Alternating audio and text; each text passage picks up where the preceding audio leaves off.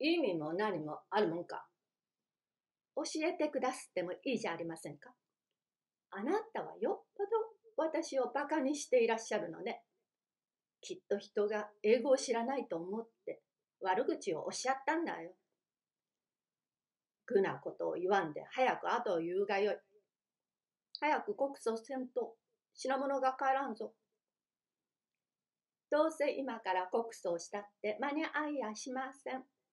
それよりか、おたんちん、パレオロ、ガスを教えてちょうだい。うるさい女だな。意味も何もないと言うに。そんなら品物の方も後はありません。玩具だな。それでは勝手にするがいい。俺はもう盗難告訴を書いてやらんから。私も品数を教えてあげません。告訴はあなたがご自分でなさるんですから、私は書いていただかないでも困りません。それじゃあよそう。と主人は例のごとくふいっと立って書斎へ入る。細君は茶の前へ引き下がって針箱の前へ座る。二人とも10分間ばかりは何もせずに黙って障子をにらめつけている。ところへ威勢よく玄関を開けて山の芋の寄贈者、多々良三平君が上がってくる。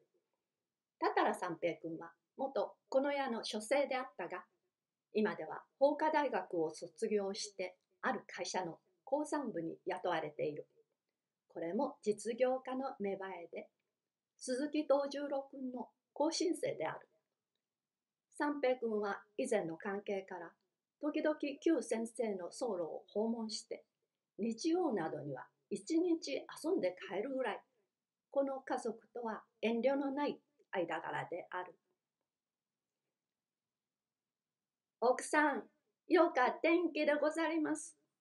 と、唐津なまりかなんかで、細君の前にズボンのまま、縦膝をつく。おや、たたらさん。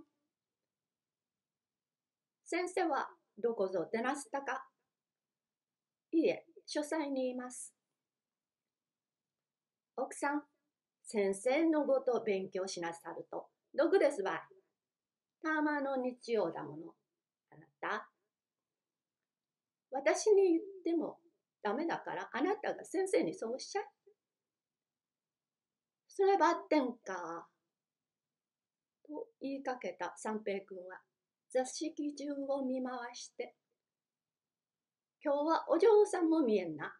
と半分細工に聞いているや否や次の間からトンコとスンコが駆け出してくる。タタラさん、今日はお寿司を持ってきて。と姉のトンコは先日の約束を覚えていて、三平君の顔を見るや否や催促する。タタラ君は頭をかきながら、よう覚えているの。今次はきっと持ってきます。今日は忘れた。と白状する。やだ。と姉が言うと、妹もすぐ真似をして、やだ。とつける。細君はようやくご機嫌が治って、少々笑顔になる。寿司は持ってこんが、山の芋はあげたろう。お嬢さん食べなすったか？山の芋って何？と姉が聞くと、妹が今度もまた真似をして、山の芋って何？と三平君に尋ねる。まだ食いなさらんか？早くお母さんに似ておもらい。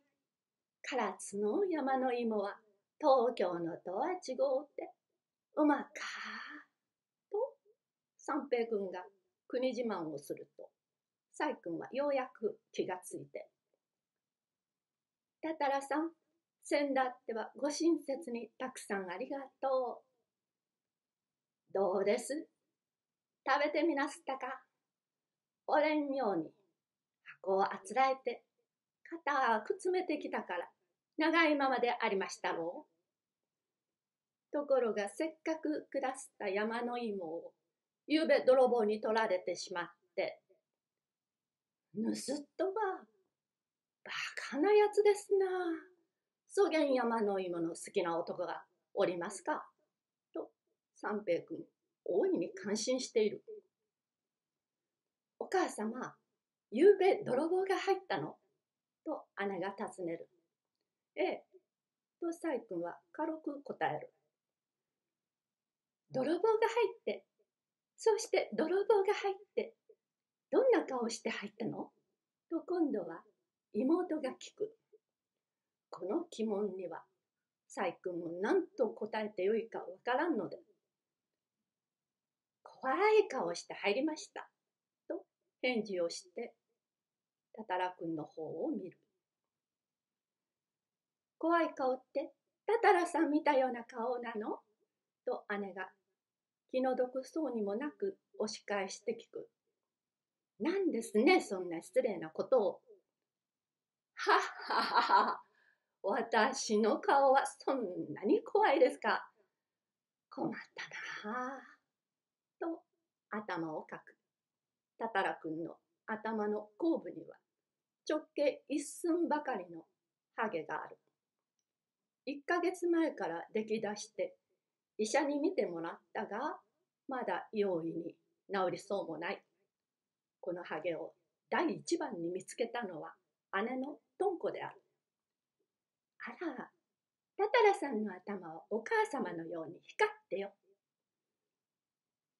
黙っていらっしゃいというのに。